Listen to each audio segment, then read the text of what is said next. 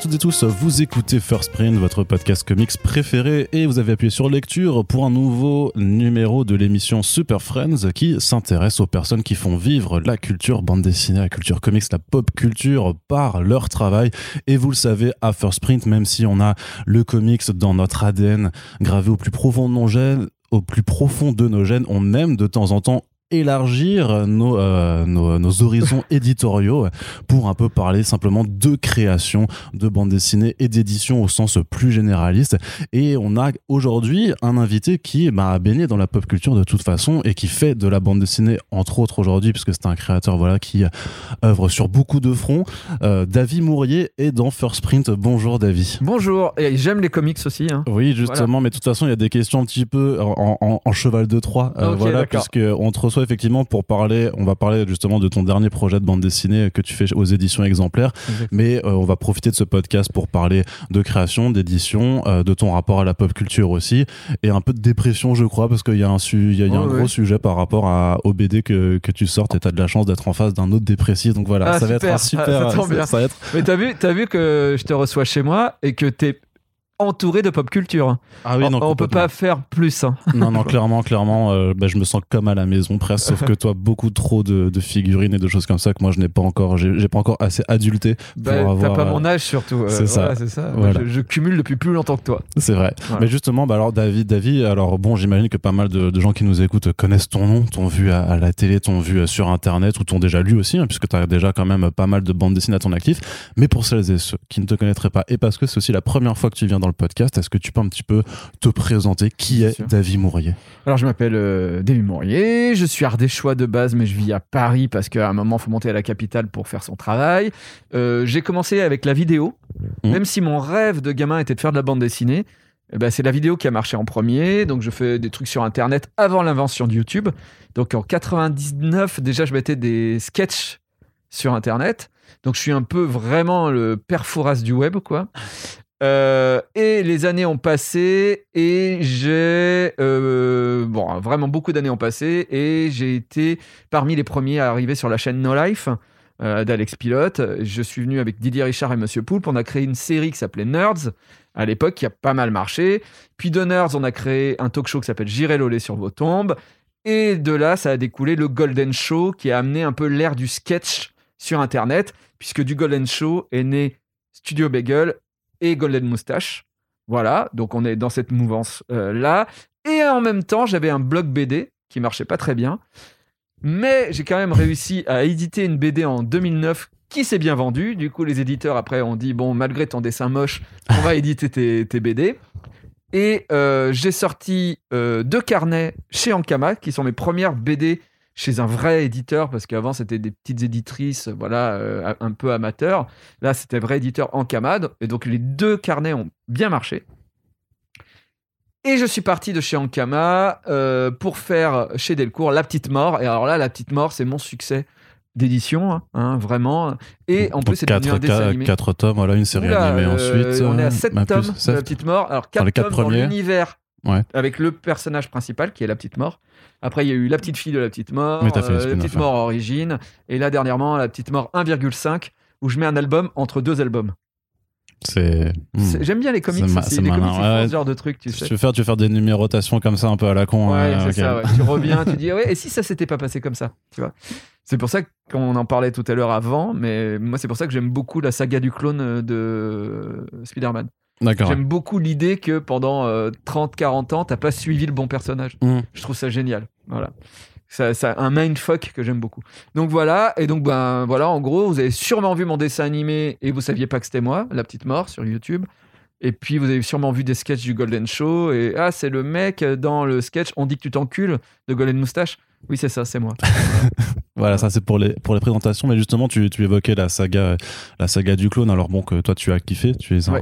Un rare. un- non non non pas forcément, mais ce que j'appelle la génération des années 90 qui a grandi avec ça, qui a forcément voilà alors moi non, euh, vécu alors, moi, ce je genre suis de, né de choses. 70. Ouais, mais je veux dire que tu as été assez grand pour les lire Oui, au moment où ça vrai. sortait. Tu vois ce Oui, que je veux dire oui. Alors que moi 90 par contre j'étais encore en train de me toucher. Ah, de... ah oui, on est là. Alors, alors oui, mais moi j'ai même, j'aurais pu lire même quasiment la mort euh, de Gwen Stacy. hein. Oui, oui, oui. J'aurais, remarque. j'aurais- parce que je crois que c'est 74, je crois, la mort de Alors, je t'avoue que là, j'ai pas la date en, Bon, en- en tête principale. Mais en tout cas, en tout cas, euh, oui, oui. Alors moi, j'ai, en fait, j'ai, j'ai- je kiffais les comics dans les années 80. Donc pour moi, c'est et en plus c'était à l'époque d'Alien et de Star Wars. Donc t'avais les X-Men dans l'espace qui combattaient des aliens nuls. Euh, t'avais, euh, mais ça, c'est ça, c'est euh, mon enfance quoi. Spider-Man qui des fois fait des team-up avec Captain America. C'était ça mon enfance. J'ai tout lâché pour le manga euh, début 90-92 quand c'est arrivé Dragon Ball, Video Girl Eye, etc. Mmh. J'ai fait oh mais en fait ces dessins animés que je regardais au club Dorothée ça existait en livre. Mm. Donc je suis passé à ça, j'ai arrêté le comics et c'est la saga du clone donc fin 90 qui m'a ramené aux comics jusqu'à Civil War en 2008 je dirais un truc comme ça. 2006, euh, Civil War. 2006. Voilà et après Civil War j'ai un peu lâché euh, les comics. Qu'est-ce qui, je- te plaisait dans les super-héros à, à cette époque-là Quand t'en lisais, hein, du coup Euh, alors, j'avoue que en vrai, j'adore les. euh, mes, mes comics préférés, c'est des one shot, Mhm. genre Dark Knight de Batman, le le, De Frank Miller, le- ouais. ouais, Frank Miller. Je vais pas être hyper original hein, dans mes trucs. Euh, Ouais. Wolverine Origin, Mhm. qui est pour moi Paul Jenkins, euh, ouais. super euh, une super euh, BD. Le Clou, Oui, Occasional, ouais, de Justice League, ouais. euh, et euh, Red Son. Ok, qui sont de- pour moi les, les comics euh, qui m'ont le plus marqué parce que si t'as pas lu des plein de comics avant, bah ça te laisse froid parce que tu vois pas que le scénariste a pris l'univers et l'a complètement tordu pour te donner des surprises et t'amener autre part. Mm. Et voilà, c'est- j'aime ce genre de comics parce que j'en ai tellement lu gamin, des magazines et tout ça, avec des histoires moyennes qui allaient nulle part, que quand tu tombes sur un Red Son ou un Dark Knight, tu fais waouh, putain, ah ok, on peut raconter ça aussi. C'est-à-dire que tu lisais alors les, les revues euh, Strange et tout ça Ah, euh, moi, quand- j'ai- moi, les magazines, euh, ouais, ouais, Strange, euh, j'avais, j'ai le Strange 200 Mhm. qui m'a donné le goût de l'humour. Dans le Strange 200, je l'ai relu, mais je crois que c'est le comics que j'ai le plus lu enfant. et je lisais la blague, des, et la, la page des gags. En fait, ils avaient amené des, des gags et donc c'était et si Hulk n'avait pas un pantalon extensible? Et donc, tu as les mecs qui ont dessiné Hulk, donc les vrais dessinateurs de Hulk, Hulk est en train de se cacher la bite euh, parce qu'il était tout nu. Euh, et si Tante May avec des super pouvoirs, t'as Tante May en iceberg, Tante Mhm. May en hante, euh, hante mamie. Euh, euh, voilà, euh, t'as aussi une page toute blanche. euh, non, une page euh, ouais, toute blanche où ça, disait et si euh, Moon Moon Moon Knight Moon Knight combattait et il choisissait que des héros blancs de chez Marvel. Iceberg au pôle Nord et donc t'avais la page Bah, blanche. du coup. Ok. Voilà. et, et si Daredevil, j'adorais, et si Daredevil n'était pas aveugle mais sourd, et il, il tabasse des mecs, et t'as les mecs qui font On va tout avouer Il fait Mais à vous À vous Et il continue à les taper. Et ça m'a donné le goût de la parodie, Mm. en fait. C'est quatre planches dans, dans un numéro spécial numéro 200, mais ils m'ont fait rire avec les super-héros, et ils m'ont fait rire. En fait, je crois que la parodie référentielle n'existait pas encore, ou en tout cas, moi, dans mon la tête d'enfant dans les années Ouais. 80, C'est pas quelque chose que pas- t'avais perçu. hein. Ouais, c'est pas un truc que j'avais perçu. Et ils m'ont fait découvrir que parce que j'avais les références des super-héros, je pouvais rire dans ce livre des pouvoirs des super-héros donnés à d'autres personnages ou changer un truc. Et je pense que ça m'a complètement. euh, euh, ça m'a donné une voix à ma carrière. quoi. Vraiment, je me suis dit. Et plus tard, j'ai commencé sur Internet en faisant des parodies de super-héros. Euh, Mm. J'avais fait un des vannes. personne ne doit se rappeler de ça, mais Spider-Man qui combat les Bretons. Euh, voilà, euh, oui, oui, oui, oui. C'était un breton qui, qui capturait Spider-Man et il lui mettait des galettes bretonnes dans la bouche de manière à l'étouffer. Enfin, bon, bref. C'était ce mélange-là, je l'avais, je l'avais trouvé euh, dans, dans- Ouais, donc je suis très magazine en fait à la base. Très D'accord. magazine. euh. Et puis il y avait aussi un sketch de, de, de Hangover de super-héros aussi en fait. Ouais, de alors moi de je suis hein. dedans, mais je l'ai pas écrit. C'est pas toi qui l'as écrit, d'accord. C'était les. euh, je, je joue Xavier effectivement. euh, J'ai sucé Magneto. ouais. Ouais, Allez, allez, du coup. Euh, euh, Oui, pardon. non, mais moi, j'ai un humour qui, enfin, j'ai, je suis, j'ai, un, un gros sens de l'humour sur les blagues de caquette. Donc, euh, effectivement, Ok, si commence à les rappeler toutes, ça, je, je vais juste rigoler et, euh, et les gens ne, ne nous écoutent pas pour nous entendre que rigoler. Bien sûr. Euh, on est là pour ah, tu travailles sérieux aussi com- complètement et justement tu bah tu as commencé donc euh, sur sur le web sur la vidéo mais tu disais avant que ce que tu voulais faire c'était de la BD Ouais. dès le départ pourquoi Euh, pourquoi la pourquoi la bande dessinée alors? Je pense que c'est parce que c'était le lien, tu sais, on a toujours le lien avec les parents. Et euh, mon père, bon, il parle pas beaucoup. Par contre, je regardais la télé avec lui, forcément. Et aussi, euh, il me lisait des BD tous les jours à 13h30 avant de retourner à l'école. Il me lisait euh, une BD. Euh, donc les Schtroumpfs, Gaston Lagaffe, euh, Ouais. Astérix, Tintin. Donc les BD des années 80 euh, franco-belges que nos parents connaissent. Et il m'achetait toutes les semaines Pif Gadget. C'était le lien. Toutes les semaines, j'avais mes- mes- mon truc de Pif Gadget et mon père me l'achetait. Il me l'a acheté pendant euh, 15 ans, Mhm. je dirais, Pif Gadget. Donc j'avais ce lien de la bande dessinée avec mon père. Et donc dès le CP, euh, j'ai appris à lire pour lire des BD. Et donc c'était très logique pour moi de, de devenir auteur de bande dessinée. Voilà. Qu'est-ce que ça permet comme médium pour toi dans la façon de. Parce que c'est un- une façon très spécifique euh, de raconter des histoires, donc. euh, Et pour moi, c'était la seule façon de raconter des Ah ouais histoires. Je voyais pas, euh, je voyais pas une- un, un autre médium. Ok. Enfant, euh, pour moi, c'était inaccessible la télévision. Ça me faisait rêver, mais c'était inaccessible. Euh, le dessin animé, ça me faisait rêver, mais c'était inaccessible. En fait, dans ta chambre, euh, prendre une feuille, euh, prendre un crayon et dessiner un personnage et mettre une bulle, bah en fait, tu peux le faire à n'importe quel âge. Tu peux le faire avec quasiment n'importe quel crayon, n'importe quelle feuille, et tu t'exprimes. Et donc pour moi, bah, c'était la chose que j'avais, qui était disponible en fait. euh, et je passais des étés à faire des bandes dessinées. euh, ma première BD que j'ai fait, je crois que j'étais vraiment au CP. euh, c'était un personnage qui s'appelait l'épée et tout ça. Je faisais des parodies de Pif Gadget. voilà, je copiais mes gags préférés de Gaston Lagaffe et je mettais d'autres personnages à la place en faisant croire que j'avais inventé l'histoire. Bon, aujourd'hui, je fais plus trop ça, j'espère. Mais enfin voilà, donc c'était vraiment un. Et puis quand est arrivé euh, Dragon Ball ou les Tortues Ninja, bah, je faisais des BD de Tortues Ninja, des BD de Dragon Ball. euh. C'était une manière de m'approprier ces univers, le, Mhm. le rêve, voilà, euh, des comics, etc.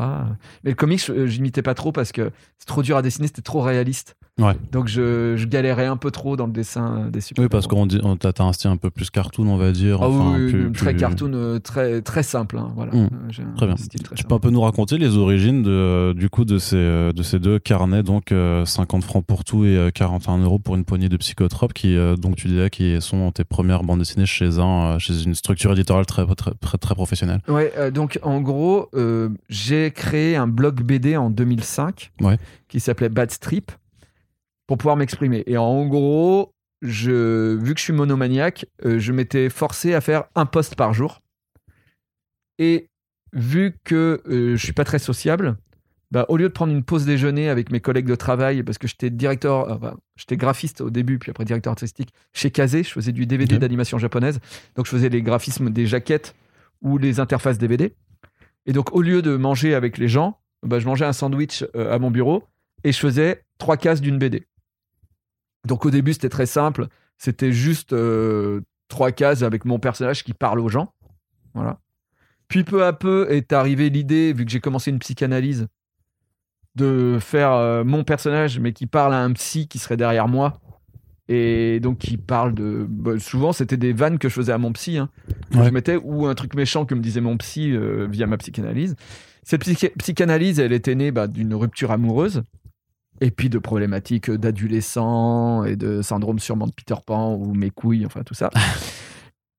et du coup, j'ai commencé à faire euh, des strips qui s'appelaient 41 euros puisque c'était le prix de ma séance Ouais. chez le psy, Non remboursé par la sécurité. non remboursé par la sécurité. Ça, ça fait mal. Oui. Et maintenant, c'est bien plus cher parce que 41 euros, c'était il y a, il y a 15 ans. hein. Ouais, ça a grimpé maintenant. Ça a grimpé. Et donc, je faisais ces strips-là, et puis peu à peu, je proposais d'autres types de BD euh, où je racontais mes histoires amoureuses. Il était une fois une fille que j'ai rencontrée deux fois, ou une autre BD qui s'appelle Moirf. Et puis peu à peu, bah, on a édité ces BD. C'est là-dessus aussi que j'ai créé La Petite Mort. hein. C'est Ouais. sur ce blog voilà, qu'est né le, le personnage. Et un jour, je me suis dit, putain, j'ai plein de trucs dépressifs, de trucs d'histoire d'amour, etc. Ça pourrait être pas mal euh, d'en faire une BD. Donc au début, j'en ai fait une BD franco-belge, classique. Et je suis allé démarcher les, les deux filles, qui, les éditions Adali, qui éditaient mes deux premières BD. Et elles m'ont dit OK, tout ça. Sauf qu'au même moment, je travaillais avec Ankama, puisque Ankama produisait Nerds et Ouais. une partie de No Life.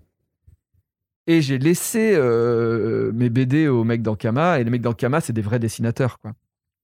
Et en, en vrai, ils me l'ont dit après. hein. Ils m'ont dit oui, oui, oui. Ils ont regardé le dessin, ils n'ont pas lu. Ils l'ont mis sur le côté.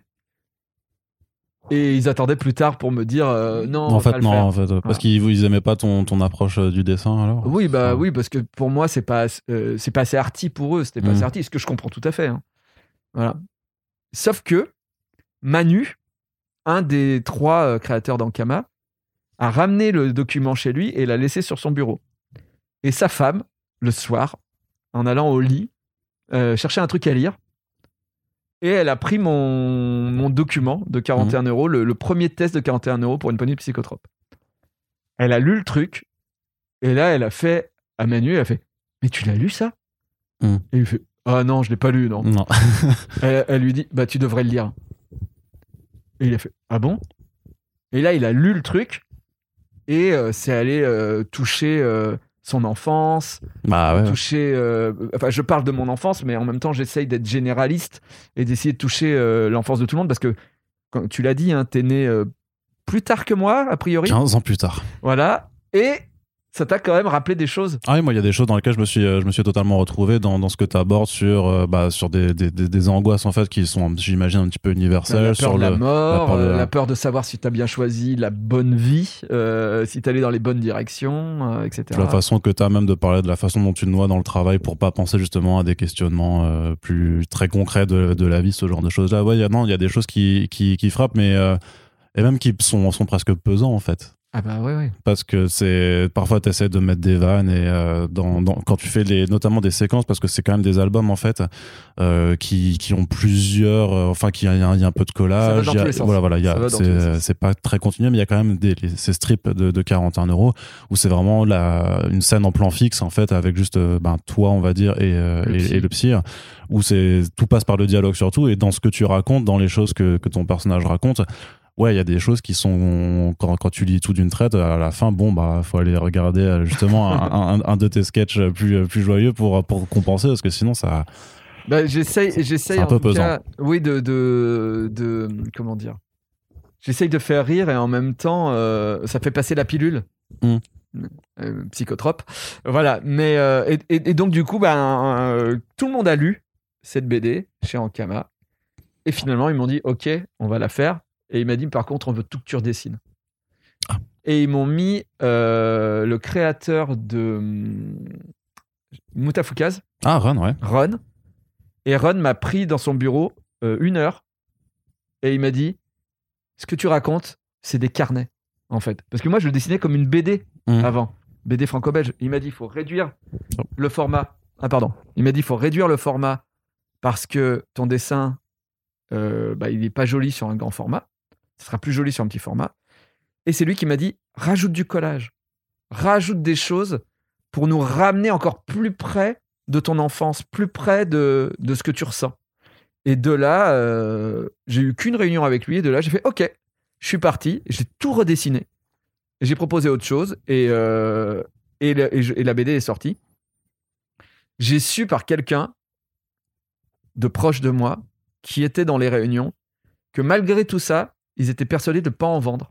ouais Et bah, c'est vrai que c'est un projet assez atypique quand même on n'a pas forcément l'habitude de voir ça Ah même bah, aujourd'hui alors que l'offre s'est oui, oui. considérablement développée c'est quand même quelque chose qui reste encore très atypique euh, Bah, comme, et comme du coup, projet euh, du coup, oui, je suis un des rares à avoir fait ce truc-là, effectivement, euh, ce carnet, euh, voilà, chelou. Et, et quand j'ai su qu'il pariait sur mo- moins de 500 ventes, ça m'a piqué. Et j'ai dit à la personne qui s'occupait des dédicaces en Kama, je lui ai dit, tu me mets des dédicaces les mercredis et tous les week-ends pendant 4 mois. Et vu qu'à l'époque j'avais Nerds, à l'époque euh, j'avais euh, le début de J'irai sur vos tombes, etc., j'avais un public. Mhm. Et j'ai dédicacé comme un bâtard dans toutes les villes, deux fois par semaine. Et quand on est arrivé à 4000 albums vendus, j'ai eu un rendez-vous, on m'a dit Mais t'as pas prévu une suite? Là, j'ai fait Non, mais euh, on va le faire, ça, ça va s'appeler 50 francs pour tout. Voilà. Et Bah. du coup, le carnet, coup sur coup, il y a eu deux carnets, et les ventes ont explosé. Et aussi grâce à un truc, c'est qu'on n'avait pas prévu, c'est qu'il n'y a pas de ce qu'on appelle de dos à ces albums. C'est-à-dire que le dos, c'est ce que vous, peut-être vous appelez la tranche. Ouais, ça, c'est ça, c'est l'erreur communément faite. mais, voilà, c'est ouais. ça. C'est- C'est c'est le truc sur le côté quand tu ranges dans ta bibliothèque où tu vois écrit. Le titre. Spirou et Fantasio. Ouais. Euh, voilà. Et ben là, il y en a pas puisque c'est des spirales. Oui, c'est comme un carnet, c'est comme les carnets que t'achètes euh, à la rentrée quand tu vas à l'école. Du coup, à la Fnac, ils peuvent pas le mettre en rayonnage. Mm, oui. Du coup, ils le posent devant comme si c'était une méga nouveauté hyper attendue. Et du coup, t'en vends plein. Ok. En fait, c'était Ah, l'astuce. Non, mais non, un, un coup de cul. euh, on n'avait pas prévu ça. Ouais. On n'avait pas prévu. Parce que tu l'as pas refait après. Tu t'es pas dit, Bah, vas-y. euh, avec 50 francs pour tout, enfin, si. Ouais, non, mais je veux Voilà. dire- non, mais pour les autres, euh, pour, pour tous les Non. autres BD, tu Non, l'as fait. autres, j'ai voilà. pas fait. Non, non. non, Tu, non. tu- tu l'as pas fait quoi Mais justement, quand tu, quand tu dis que enfin, t'avais pas encore prévu de suite, mais parce qu'il y a quand même beaucoup euh, d'histoires, de séances de psy et tout ça, c'est-à-dire que euh, t'avais quand même. tu te gardais du matériel en fait de, de tes propres expériences pour en rajouter après? Non, parce Ou c'est que. juste que la vie aussi a fait son cours et que du coup t'avais aussi de nouvelles choses à raconter Bah non, parce que les deux BD sont vraiment sortis coup sur coup. Ouais. elles. Mais le truc qui s'est passé, c'est que dans 41 euros pour une poignée de psychotropes, j'avais droit à 91 pages. Ouais. Et je voulais traiter, euh, ça parle d'une histoire d'amour, d'une rupture, et je voulais traiter cette rupture. Mais pour traiter de cette rupture, pour expliquer quand même ce qui m'a emmené chez le psy, j'étais obligé de parler de mon enfance, du fait que je voulais pas grandir, etc. etc. Sauf qu'à un moment, dans la BD, j'arrive à un moment où je dois parler du collège. Mhm. Mon collège, comme beaucoup de gens, ça a été une vraie catastrophe. Du coup, dans le 41 euros, j'écris juste un truc sur le collège, très rapide, mais qui montre que c'était pas top. Et je dis, mais je ne parlerai pas de cette période-là. Et on enchaîne sur l'âge adulte. Mais en fait, t'allais en parler. Et quand on m'a dit, il faut faire une suite, j'ai dit, bah, j'ai tout le matériel du collège. Mm. Et donc, dans le deuxième album, 50 francs pour tout, là, c'est vraiment l'adolescence. Et euh, le- le- quand tu es perdu dans l'adolescence. Et la finalité avec cette fille que je n'avais pas encore à l'époque dans 41 euros. J'ai expliqué qu'après, j'ai revu cette fille, etc., etc. Et les BD s'arrêtaient là. Sauf que ces BD, plein de gens m'en parlent. Beaucoup de gens me disent que ces BD les ont aidés à aller voir un psy, à accepter des choses dans la vie, etc., etc. euh, voilà. Et moi, ces BD aussi, pour moi, euh, elles sont très importantes. Bah, moi, j'allais te demander, c'est euh, est-ce qu'elles font pas partie même de ta psychanalyse en, en fait, bah, que que t'as complètement pu euh, expurger en fait beaucoup beaucoup Carrément. de choses par euh, bah, par Je vous donne ma dépression. Ouais. Voilà, je vous dis merci, voilà, je vous ai fait un paquet, allez-y, euh, barrez-vous. Et donc là, c'est pire, parce qu'aujourd'hui, je fais un crowdfunding Mm. pour que les gens précommandent la BD pour avoir une dépression en septembre. Encore plus. C'est ouais. encore, tu vois, c'est encore plus vicieux. Et, euh, et donc, ouais, 10 ans euh, sont passés depuis la sortie du 50, de 50 francs pour tout. Donc, 11 ans depuis la création de 41 euros. Et euh, j'ai continué la psychanalyse. Mhm. J'étais à 13 ans avec ce psy de psychanalyse. Et euh, 11 ans. 11 ans de psychanalyse avec ce psy. Et j'ai fait deux ans de plus avec un autre psy. Et donc, dans la nouvelle BD, euh, j'ai- je, je reviens sur les 10 ans qui sont passés depuis le dernier carnet. Mhm. Pourquoi j'ai dû changer de psy? C'est c'est un passage très amusant de l'album. que Voilà. tu peux pas raconter en podcast Que du je vais coup, pas parce que raconter. ça, ça, vais- dévoilerait les Ouais, choses. ouais. ouais, je vais pas raconter là. En fait, euh, je dessine les planches de BD en live sur Twitch pour motiver les gens, pour aller donner pour le crowdfunding. Euh, et donc, je dévoile que les histoires d'amour. Ok. Je dévoile pas la, la psychanalyse, puisque finalement, les gens, ils viennent un petit peu pour avoir un petit peu du sulfureux avec les histoires d'amour. Je parle de cul aussi, des choses comme ça. Mais au final, le cœur de ces bandes dessinées, c'est euh, la dépression. Et peut-être pas la dépression, mais plutôt la recherche de pourquoi on est comme ça, pourquoi on, on- agit de telle manière. Est-ce qu'on est paumé ou pas tant par rapport à d'autres, etc. Quoi. Donc ça, c'est pour ça que je veux pas le révéler, mais effectivement, quand je dessine mes pages, je dessine des pages sur des histoires d'amour, euh, parce que oui, euh, cette fille à l'époque m'a mis euh, par terre, Mhm. mais j'en ai trouvé une autre, pire, euh, mieux, je sais pas. Voilà, et donc j'ai d'autres histoires à raconter. Donc je, c'est un truc qui montre que la vie est un cycle, effectivement, et que nous, on est peut-être bloqués dans nos propres cycles à nous, et qu'on recherche à recréer les mêmes choses pour que ces névroses nous protègent et nous empêchent de vieillir, ce qui n'arrive pas. Non. Parce que du coup, t'es- ouais, t'as t'as pris de l'âge aussi. euh. J'ai pris de l'âge, et puis euh, avant, Euh, le miroir euh, me montrait pas grand chose, mais là maintenant le miroir commence à me dire euh, si là il se passe des trucs. Hein. Ouais. Et, et donc bah ça agit aussi sur, sur la psychologie, sur le côté, tu sais, on, on dit toujours les meufs, des fois elles disent Ah, moi je veux pas d'enfant et à 30 ans où il y a un truc, il y a l'horloge, tu vois, qui fait tic tac. Et là d'un coup, Et la euh, pression sociale aussi, quelque part. oui, euh, je oui dirais. aussi, oui. Et d'un coup, il y a euh, je veux un gamin. Hmm. Mais euh, il y a aussi ce truc euh, dans le miroir de ton physique qui fait que à un moment, euh, tu sais, tu peux te dire que tu ne vieillis pas et que tu ne vas pas mourir. Et puis à un moment, euh, ça devient quand même plus palpable. hein. Hmm. Voilà. Et, Donc, la euh, BD va parler de ça. Et la BD s'appelle Le Monopole du doute. Ouais. Voilà. Elle va s'appeler Le Monopole du doute. Parce que, mais justement, tu, euh, parce que c'est, c'est pas toi qui l'as le monopole de ce doute-là, c'est justement quelque chose qui est que tu partages avec avec toutes les personnes. Alors, Alors oui et non. Alors la, la, la vanne. Alors déjà pour expliquer, donc 41 euros et 50 francs pour tous seront à l'intérieur du bouquin Ouais. parce qu'il y a plein de gens qui n'ont pas pu les acheter à l'époque. bah non, puis surtout que depuis, vu que maintenant Ankama en fait a, a plus les droits, en fait, ils peuvent pas le rééditer, donc c'est. Donc j'ai récupéré les droits. C'est introuvable en fait. Ouais, c'est introuvable. Donc pour les gens qui n'ont pas lu les deux premières BD ou qui ne les ont pas, dans le Monopole du doute, il y aura les deux premiers albums Mm. qui seront remis dans l'ordre puisque comme je disais dans 41 euros à un moment je disais je ne parlerai pas d'adolescence. Bah, du coup j'enlève cette page et, euh, Bon. et, et je mélange les pages de manière à ce que ça soit plus linéaire. Ouais. Et après on arrive dans ma vie euh, d'aujourd'hui et très rapidement on arrive sur un dialogue que j'ai eu avec mon ancien psy où je lui dis mais est-ce que j'ai choisi le la bonne chose? Est-ce que euh, chercher à être connu, c'était vraiment une bonne idée? Est-ce que j'aurais pas été plus heureux en Ardèche?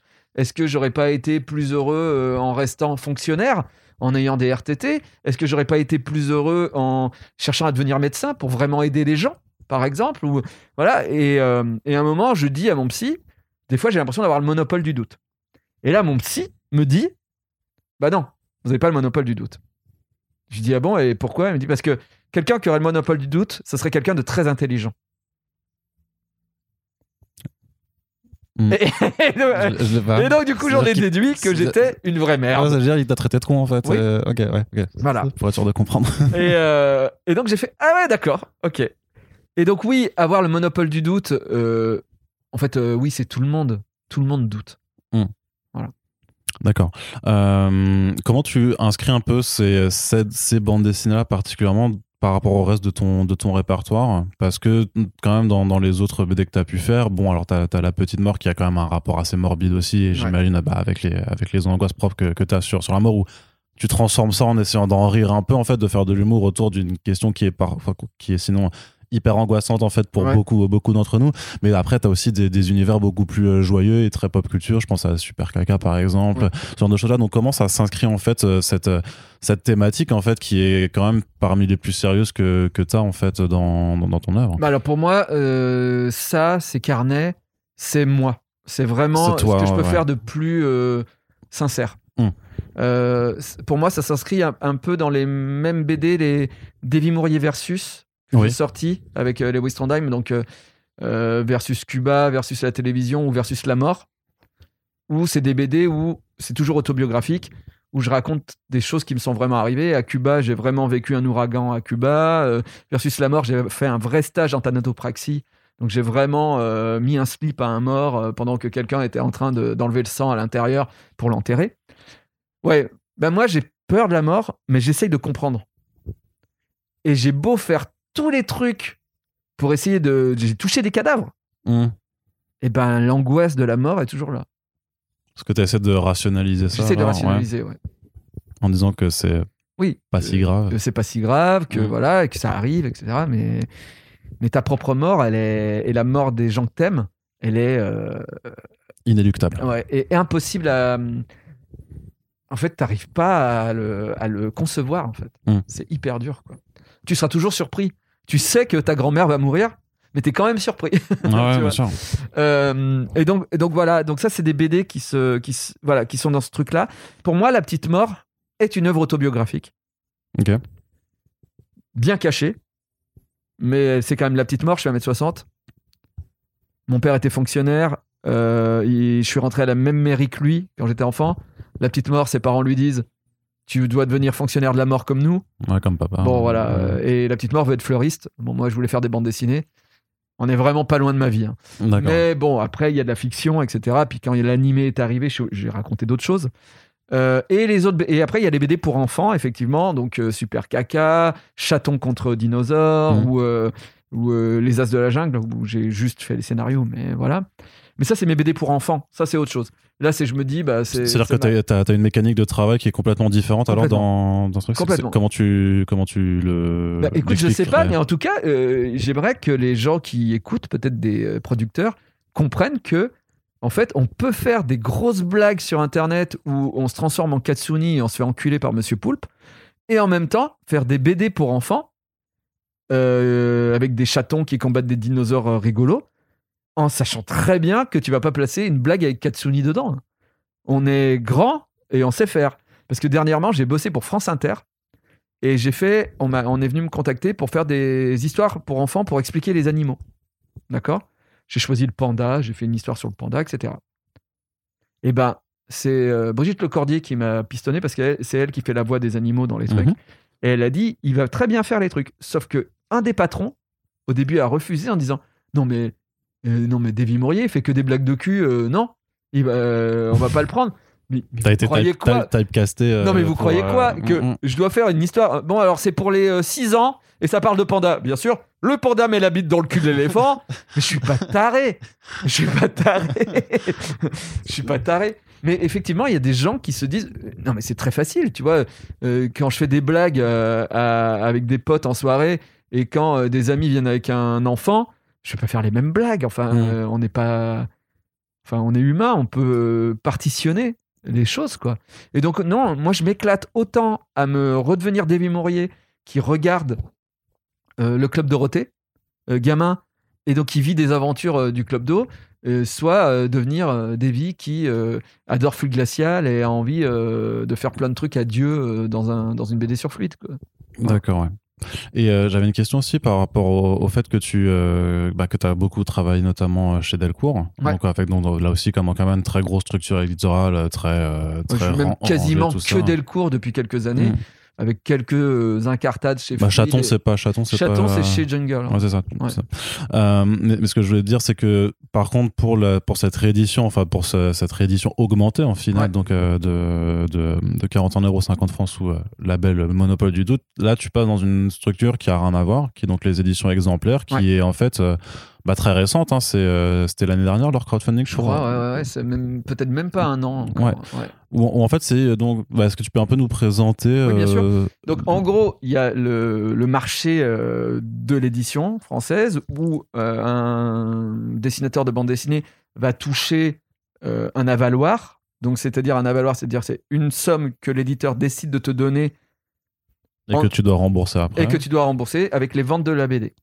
Et à partir du moment où tu as remboursé avec les ventes de la BD, tu touches un pourcentage sur les ventes de l'album. 8, 10%, 12% selon ton contrat. Voilà. C'est le truc de base. Et souvent, en France, on ne rembourse pas la valoir. Donc souvent, c'est ce- la somme que te donne l'éditeur, ça sera ta paye pour faire la BD. Et cette somme peut aller de 3000 euros à, euh, bon, bah, selon les gens, machin, mais souvent la base, c'est 10, 11 000 euros pour un album de 96 pages. Que tu fais en combien de temps? Ça dépend. Ça parce que, euh, parce que cette somme-là sur 6 mois c'est bien, mais enfin, et encore, mais Ouais, sur 3 bah- ans par contre ça devient, ça Bah devient voilà, familier, même. les, les mecs qui font des dessins de ouf et qui, euh, et qui prennent 3 ans pour faire un album, bah oui, t'as compris, hein, 11 000 balles, euh, bah, tu payes pas ton loyer T'es le sous-seuil de pauvreté. ouais, Ouais, je pense, exactement. Euh, et c'est le cas d'énormément d'auteurs de bande dessinée. Moi, j'ai la chance de, d'avoir un dessin plutôt rapide. Donc, c'est vrai que je peux faire plusieurs BD par an. Et ce qui me permet de pouvoir vivre de la BD. Voilà. Mais après, au-delà du dessin, il y a aussi l'écriture. Et après, je sais pas si c'est plus rapide pour toi aussi d'écrire. Enfin, j'écris dans- plus vite encore que je dessine. Ouais. Ouais, donc ça va. Mais bon. Mais euh, parfois, euh, les avaloirs sont pas mal. Et des fois, les avaloirs sont nuls. Vraiment. Euh, Genre 1000 balles pour faire une BD. Et voilà. Et t'imagines si tu rembourses pas, bah, t'as 1000 balles pour avoir travaillé 7 mois sur un album. C'est que dalle, quoi. Donc, les éditions exemplaires se sont dit il y a plus en plus de gens qui lancent des crowdfunding. Sauf que les crowdfunding, quand t'es tout seul, c'est une galère de ouf. Mm. Parce que quand tu fais une bande dessinée, faut la stocker la BD. Ouais. Et mettre 1000 BD quand tu es dans un appartement parisien, bah c'est compliqué, tu vois. Alors moi ça va. Bah, J'allais dire, hein, je suis en train de regarder Moi l'appart ça euh, ça, ouais, ça il y a un peu de place. Et, euh, ça va. Mais euh, bon, bah, va, va ranger tes BD, va les envoyer par la poste à chaque personne. Si en plus tu fais un crowdfunding, il faut que tu aies des cadeaux à donner aux gens. En général, ouais. Donc comment tu fais pour, euh, pour produire les trucs si tu sais pas faire, etc. etc. Et donc il y a plein d'auteurs de BD qui ne se lançaient pas dans le crowdfunding parce que c'était une galère pas possible. Moi j'avais demandé, hein, j'avais demandé à Maliki. Ouais. Et Maliki m'a fait un mail euh, adorable. Mais quand j'ai lu le mail, j'ai fait, je ne ferai jamais de crowdfunding.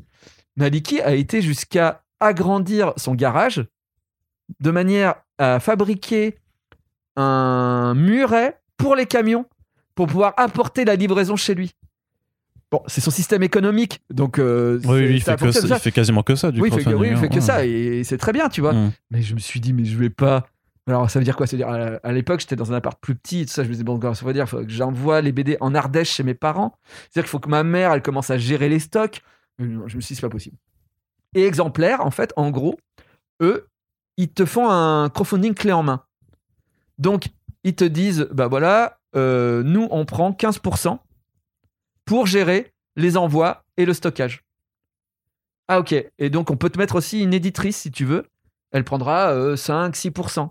Et, et après tu rajoutes les besoins. Est-ce que tu as besoin d'un graphiste? Bah, le graphiste prendra tant de pourcentage sur ton truc, etc., etc. Et du coup, au lieu de te retrouver avec un 8% ou un 10% chez un éditeur classique, moi là, je me retrouve avec un 35-36% sur la somme. Ce qui est quand même mieux. Bon, à savoir que je paye les- l'imprimeur sur cette somme-là aussi. Et les imprimeurs aujourd'hui, avec le prix du papier, Ouais. ben, sache que là, j'ai atteint les 500% Alors, on enregistre ce podcast. aujourd'hui. ouais. Là, 500%. Et ben, il y a à 450%, l'imprimeur gagnait encore plus que moi. D'accord. Tellement le prix du papier est élevé. Ça a doublé, ça a triplé, ça. Ouais, je crois que ça a triplé, je crois, un truc comme ça. D'accord. Et, euh, et pourquoi je ne l'ai pas fait?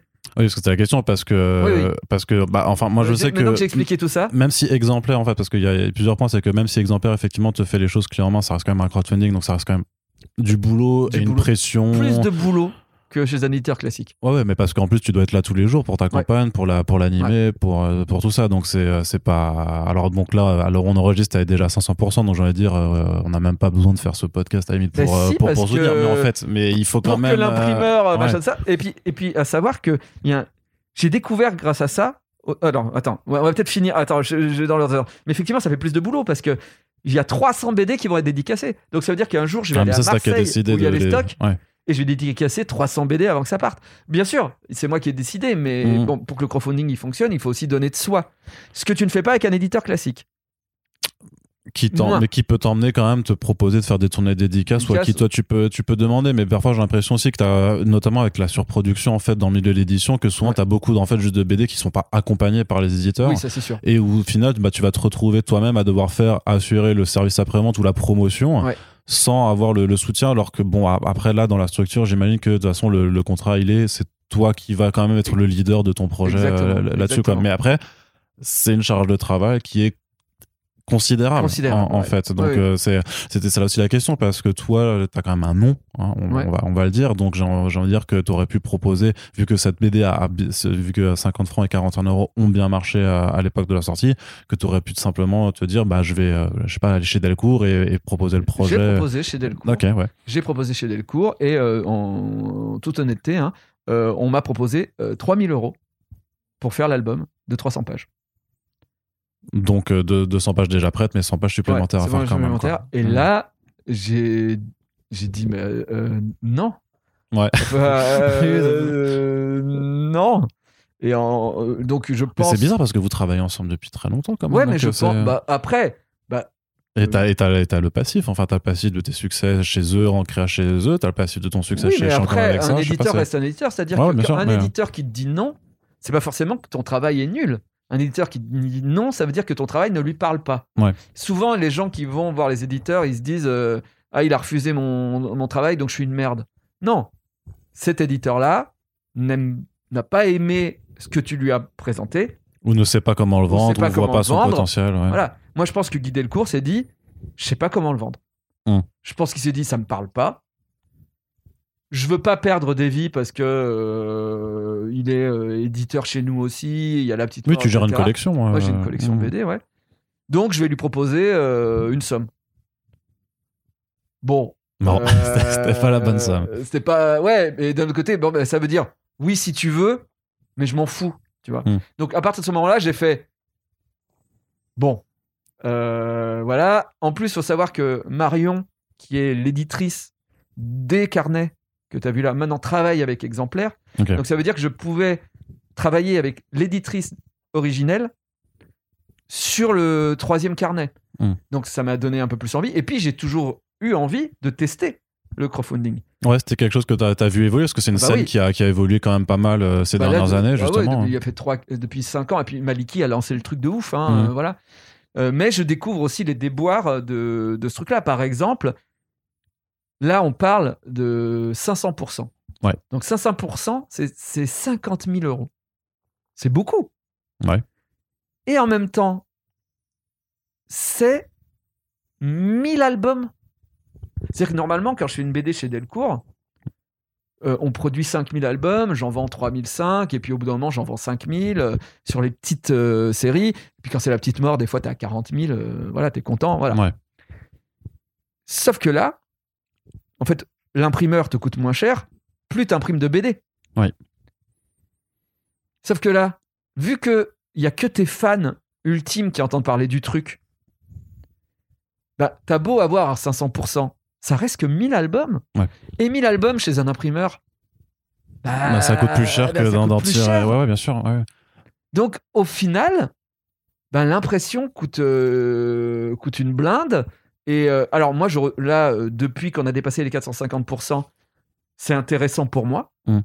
Euh, mais c'est pas forcément euh, le truc ultime, tu vois. En fait, le pourcentage te permet quand même de vendre une forme de success story, mais Ouais. qui est quand même en, en deçà de, de la réalité vraiment de ce que ça représente. C'est-à-dire le avec le temps de travail, avec le truc, pour l'instant, je trouve que c'est un équilibre avec euh, l'édition classique, en tout cas pour moi.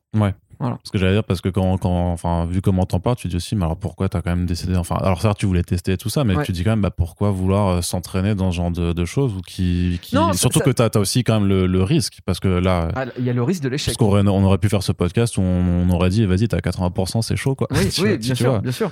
Non, non, bien euh, sûr, il y a risque de l'échec. Euh, ça, en fait, c'est un autre moyen d'éditer qui est Mhm. hyper intéressant aussi et qui demande une énergie différente, mais qui t'apporte une angoisse Ouais. différente aussi. Voilà. Euh, et, et pourquoi, euh, bah, pourquoi on est là aussi, tout ça? Parce que bah, bah, moi, j'aimerais que cette BD soit lue par le plus grand nombre. Et donc, bah, moi, je trouve ça génial, en tout cas, exemplaire. C'est que c'est pas un crowdfunding. On dit crowdfunding depuis tout à l'heure, mais en fait, Ouais. c'est une précommande. Ouais. Moi, les crowdfunding. Parce que le bouquin est assuré de sortir quand même. Exactement. Mm. Euh, enfin, si tu arrives au 100%. Ouais. Si tu arrives au 100%. Sinon, le bouquin sort pas. Mais euh, le truc, c'est qu'il y a plein de BD qui n'existent pas parce que les éditeurs veulent pas. Donc, c'est une manière d'exister autre. Et ça, c'est génial. Euh, c'est aussi un moyen euh, de, de mieux rémunérer les auteurs. Parce que c'est vrai que plein d'auteurs sont très très mal payés. Euh, mais ça demande une énergie considérable euh, et ça demande euh, une angoisse autre voilà, à combattre. C'est autre chose, c'est différent. Moi, le seul truc qui me plaît avec Exemplaire et qu'il n'y a pas avec les crowdfunding classiques de bande dessinée, c'est que Exemplaire te permet d'avoir un stock. Et donc, même quand le crowdfunding sera terminé, si quelqu'un a envie de lire la bande dessinée, il pourra la commander Encore, chez ouais. Exemplaire. Ouais. Donc ça, c'est un truc qui est quand même vachement bien. Parce que le truc qui fait peur avec un crowdfunding classique, c'est que bah, la BD ne sorte que pour les 1000 1000, personnes qui ont payé et personne pourra découvrir euh, l'œuvre après. Et ça, ça, je trouve ça triste. Ou ça fait, ouais, ou tout. euh, Enfin, t'aimes pas que le projet ressemble plus à juste une édition limitée, en fait. exactement, euh, exactement. parce que Surtout oui, que tu as travaillé comme pour un album classique. Et, quoi, euh, voilà. et le truc qui a bien, de bien aussi chez Exemplaire, c'est que tu as un pack euh, libraire. Ouais. Les BD coûtent moins cher pour les libraires. Il y a quatre albums d'un coup.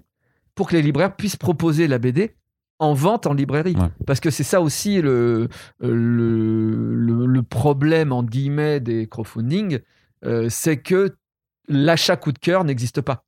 Ouais. Des fois, tu es en librairie, tu vois une couverture qui te plaît, tu ouvres la BD, tu fais Oh, tiens, ça pourrait peut-être plaire à Jean-Michel et c'est son anniversaire. Et tu l'achètes.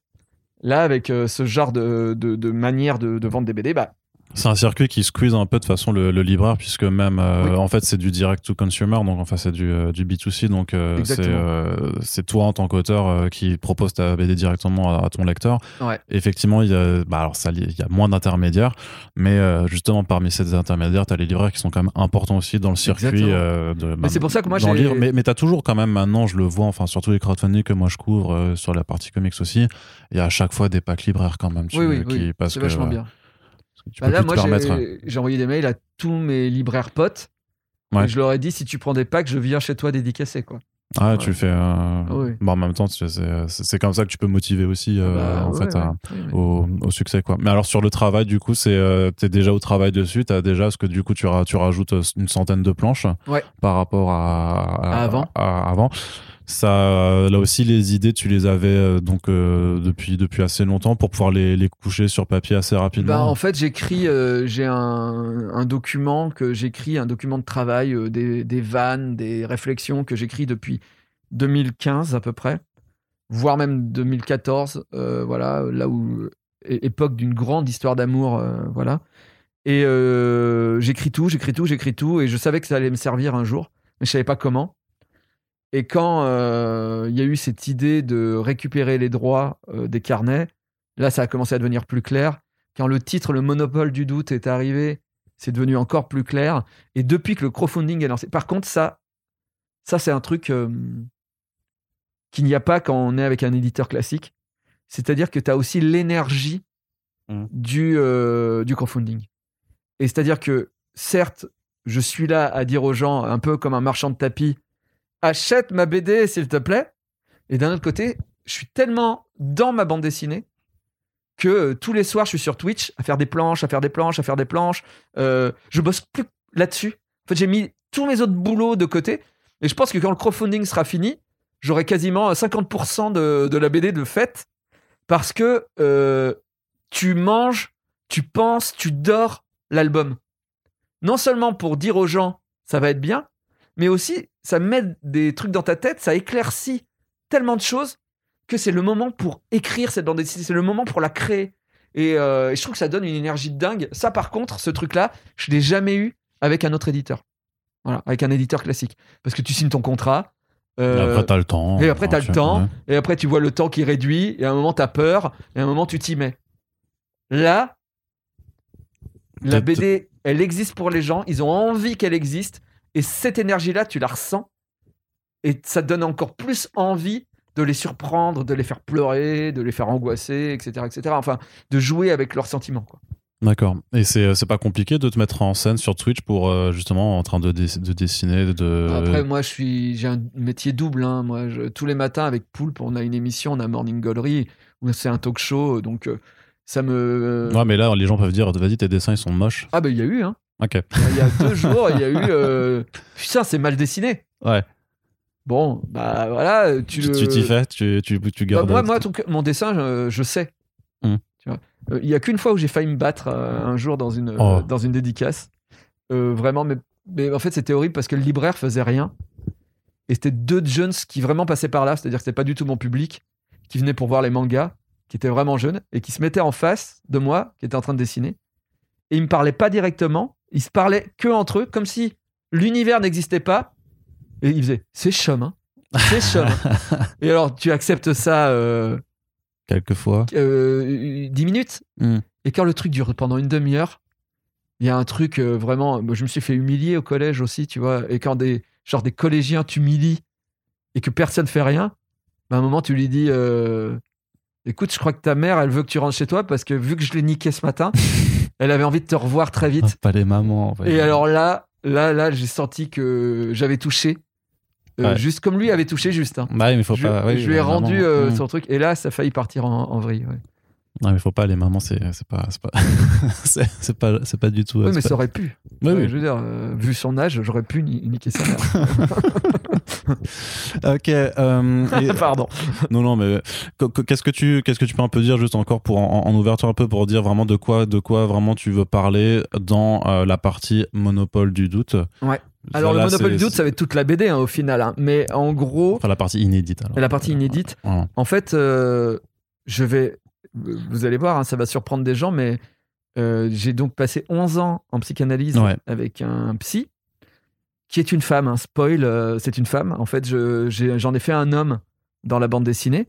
Et bizarrement, ses propos passent mieux parce que c'est un homme. Là, je ramène d'autres propos que j'ai notés à l'époque, qui sont des vrais propos que cette psy me tenait. Que tu les notais à chaque fin de séance alors? Ouais. à chaque fin de séance. Et, euh, et à mon avis, vous allez tomber des nues. Voilà. Et ça amène à, à un truc où j'ai dû j'ai arrêté la psychanalyse pendant deux ans. Et ça a créé une, euh, une énergie euh, positive, folle, d'arrêter. Mm. C'est-à-dire que tu vas pour être sauvé. Et après, c'est comme t'es prisonnier. Voilà. Parce que l'autre, bah, tu sais, il y a un truc qu'on appelle euh, le. Comment ça s'appelle Le transfert. Même si moi, le transfert n'avait pas trop marché. hein. Mais il y a un truc de transfert, tu vois. Et quand, bizarrement, t'arrêtes de toi, de ton propre fait, moi, ça m'avait foutu une énergie de. Mais en fait, euh, ça va, mais je peux être en couple, en fait. euh, ouais. Mm. euh, et je me suis mis en couple, et le couple qui a le plus duré depuis des années, etc. etc. Je raconte ça dans la BD. Et euh, je raconte aussi comment euh, on se fait rattraper par euh, nos démons. Mhm. Voilà. Et ça parle d'une histoire d'amour qui s'étale sur 8 ans aussi. Voilà. C'est ja- c'est jamais un problème pour toi de dire que vu que tu parles quand même de personnes réelles que bah enfin les gens vont reconnaître, notamment plus ton entourage forcément ou même Ouais. les, mais les gens qui ont, qui ont suivi, c'est pas un danger parce que tu mets aussi en scène des situations parfois assez crues aussi avec bah, avec d'autres- personnes et tout ça. T'as jamais euh, Alors là, c'est inédit pour Monopole du doute. Mm. Euh, pour Monopole du doute, j'envoie les planches à chaque personne. ouais, pour leur euh, ok Ouais. Pour euh, valider, euh, vu qu'on est deux et qu'on a chacun une vérité, même quand on est deux, euh, pour que la personne me dise euh, je suis OK avec ce que tu dis ou je suis OK avec ce que tu délivres. Alors forcément, euh, je je donne pas les noms. Mm. Euh, bien sûr. mais effectivement, euh, les deux personnes à qui j'ai envoyé, qui sont a priori des filles, se sont reconnues. Euh, voilà. Et dans mon entourage, oui, euh, ils vont savoir de, de qui je parle, bien entendu. Oui, oui, oui. Même peut-être un peu plus que mon entourage. Ouais. Avec des gens euh, qui gravitent dans mon métier vont même reconnaître des filles de, notre métier ou des choses comme ça. ouais. Mais c'est pas un dent enfin. pas Alors un moi, dent. personnellement, je m'en bats les couilles. Euh, Après, c'est plus peut-être les filles, il faut qu'elles elles, elles soient OK Hmm. avec ce que je dis. Mais en général, ces BD-là, je tire plus sur moi que sur les autres.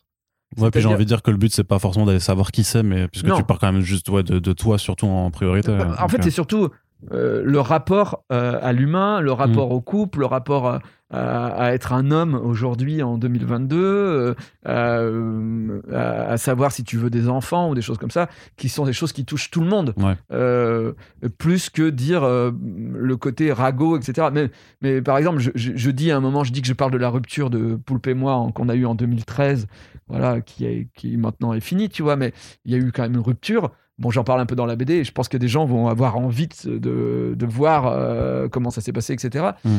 Euh, mais j'en j'en parle, mais j'en parle pas pour parler de ça, j'en parle pour expliquer. Pour expliquer qu'est-ce qui te détruit peu à peu, qu'est-ce qui fait perdre ta confiance en toi. Parce que quand tu travailles avec quelqu'un depuis des années et que la personne travaille plus avec toi, la première idée que tu as, c'est je suis une merde. Si cette personne ne travaille plus avec moi, c'est parce que forcément je suis moins drôle, je suis pas drôle, j'ai raté ça, j'ai machin ça. Sans penser que à un moment dans ta vie, bah, tu as des envies et que l'autre a d'autres envies. Ce qui peut être carrément, euh, en fait, euh, plus crédible, finalement, que tu es une merde et l'autre est pas une merde. hmm. Mais euh, je, je parle de tout ça pour, pour parler de nos faiblesses, en fait. enfin, des miennes, avant tout. Ok. Très bien. Bah Voilà. écoute, euh, merci beaucoup euh, de nous Merci avoir quand toi. même euh, consacré quasiment une heure hein, pour, Ah pour oui. parler bande dessinée création. Merci à toi d'avoir pris et une heure de trajet pour venir. Aussi, oui, bah écoute, Ouais. on- il faut faire, il faut faire le taf, hein, clairement.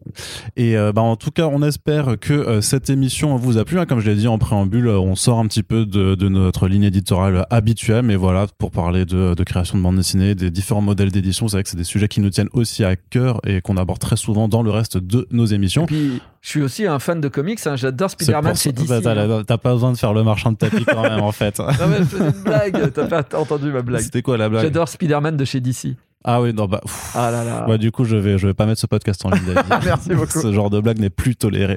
Bref, on espère en tout cas que ça, ça vous a plu. On vous invite à faire un tour sur le site des éditions exemplaires puisque la campagne finit à l'heure où on poste ce podcast là dans 5 jours. Donc vous avez encore 5 jours pour euh, aller faire un tour. Le lien est dans la description du podcast. Et puis si vous l'écoutez plus tard, bah, de toute façon, bah, ça reste une émission intéressante pour parler simplement de création avec David Mourier. Donc que l'on remercie une nouvelle fois d'avoir été avec nous. Merci. On vous rappelle que pour faire vivre ce podcast et euh, faire découvrir le travail des personnes qui y viennent, la meilleure chose à faire, c'est de les partager partout sur les réseaux sociaux et en parler autour de vous n'importe quand. Ça ne mange pas de pain. Et Même puis à des on... gens que vous connaissez pas dans le tram, Oui, par exemple. carrément. et on a également une page Tipeee qui est ouverte euh, H24 pour pouvoir soutenir l'effort, notre travail et notre production. Et vous pouvez aller faire un tour également. Merci de nous avoir écoutés. Et puis je vous dis à très bientôt pour le prochain podcast. Davy, salut Salut